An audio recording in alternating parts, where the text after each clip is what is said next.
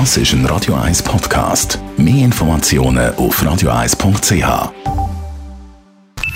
Die Morgenkolonne auf Radio 1 präsentiert vom Grand Casino Baden. Grand Casino Baden. Baden im Jeden Donnerstag mit dem Verleger und Chefredakteur vom Branchenmagazin persönlich, Matthias Ackeri. Guten Morgen.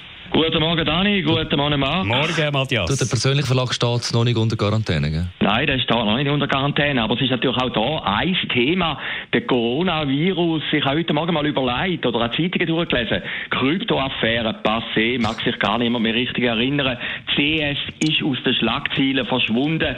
Dann kommen überraschende Meldungen, zum Beispiel im Blick heute Morgen, dass Mikroläden an der Goldküste ausverkauft sind wegen dem Notvorrat, dass keine Schutzmasken mehr gibt. Überall, wo man rumlässt, ich war heute Morgen in einem Kaffee, gewesen, ein Thema, der Coronavirus. Und wenn man auch zum Beispiel auf Twitter schaut, Twitter, wo ein bisschen der Spiegel ist von der politischen Befindlichkeit, dann geht es schon sehr harsch zu.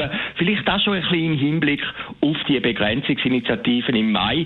SVP ganz klar hat Aufwind. Thomas Eschi, der Zuger Nationalrat und Fraktionschef, hat gestern versucht, auf dieser Hotline anzuleiten. Erfolglos, wie er nachher twittert hat.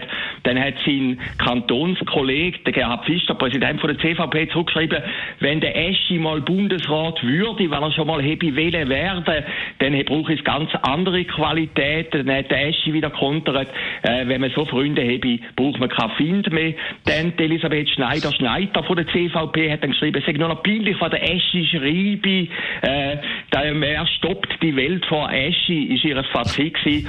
Der Eschi hat dann wieder Unterstützung bekommen von der Alt-SP-Nationalrätin Leuthard Oberholzer, die geschrieben hat, ja, sie habe es auch versucht, wahlraftmäßig in die Hotline einzukommen und habe es auch nicht geschafft. Also das zeigt die Befindlichkeit im Moment. Es gibt wirklich nur noch ein Thema, da ist der Coronavirus. Staatspolitisch natürlich ein bisschen bedenklich, dass sich Tessiner einmal mehr im Stich gelassen fühlen. Sie sagen, der Bund habe gar nicht erkannt, was da passiert an der Grenze zu Italien. Und das könnte natürlich das ganze Gefüge schon noch ein bisschen auseinanderbringen.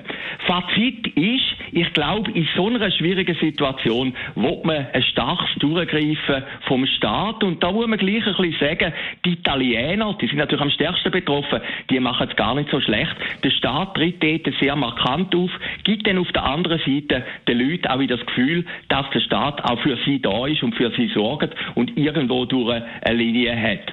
Der Bundesrat Perse, wir haben es vorhin gehört, in den Meldungen versucht, sich mit einer Werbekampagne aufzulösen. Ob das wirklich nützt, das weiß niemand. Es weiß auch niemand, wie stark der Coronavirus wirklich ist. Zitieren wir nochmal Frau Schneider-Schneider, die gesagt hat, wer stoppt Eschi? Die Frage, die viel wichtiger ist und viel eklatanter ist, wer stoppt Corona?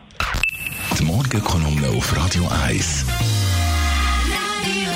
Der Matthias Ackeret war es, jeden Donnerstagmorgen zu hören und jeden Donnerstagabend in der Sendung zusammen mit dem Mark Jäcki Shortlist. Was hast du gesagt? Zwei Jahre sind schon bekannt. Also Alain Berset ist sicher gesetzt Aha. und äh, Harry Weinstein ist in der Diskussion, mhm. aber auch noch ein paar andere. Lasst euch überraschen. Heute Abend nach dem 6.